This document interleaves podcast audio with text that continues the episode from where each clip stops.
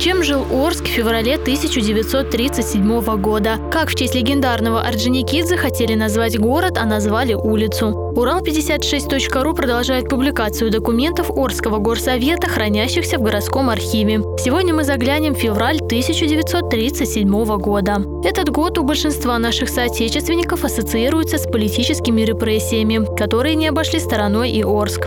В феврале руководил горсоветом Иван Васильевич Бандовский. В феврале он проводил заседания, а уже в июле был арестован как враг народа. Бандовский стал далеко не единственным представителем местной власти, приговоренным к смерти. Попали под маховик репрессий и некоторые руководители орских организаций, присутствовавшие на заседаниях. Например, начальник городской милиции Алексей Митрофанович Макеев.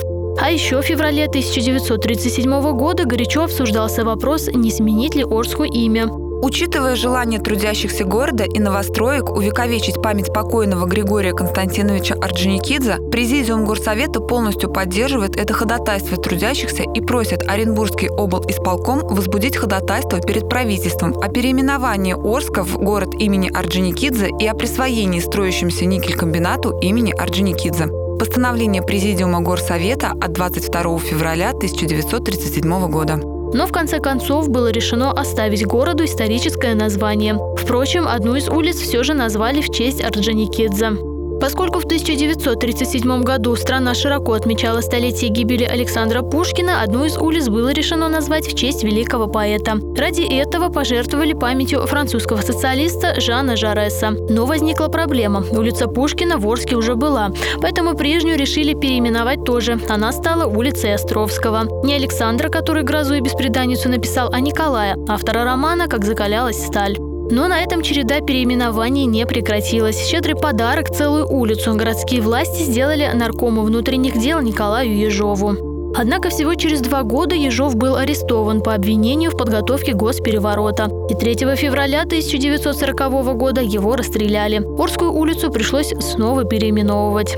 Кстати, если вам интересно, как выглядел город в 1937 году, посмотрите на карту, опубликованную на сайте урал56.ру. Оказывается, нынешняя площадь Кириллова называлась тогда площадью революции. Парк Малишевского – площадью Третьего интернационала. Там, где теперь находится авторынок, была площадь республики. А между нынешним Орджоникидзе и Огарева находилось озеро, которое называли Черным. На одном из февральских заседаний члены Горсовета сурово раскритиковали качество образования в Орских школах.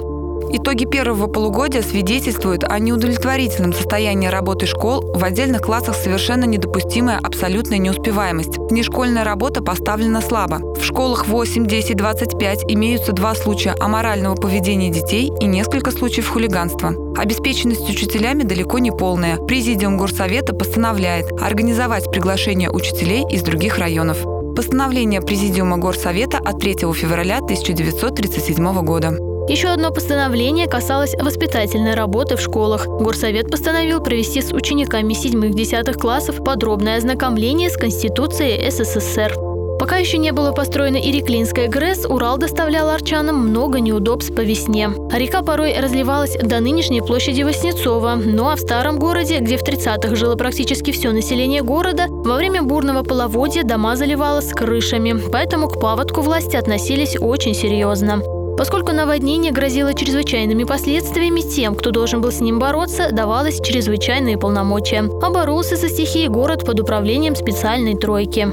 Приказы и распоряжения тройки по борьбе с наводнением считать для всех учреждений и организаций, а также и отдельных лиц обязательными.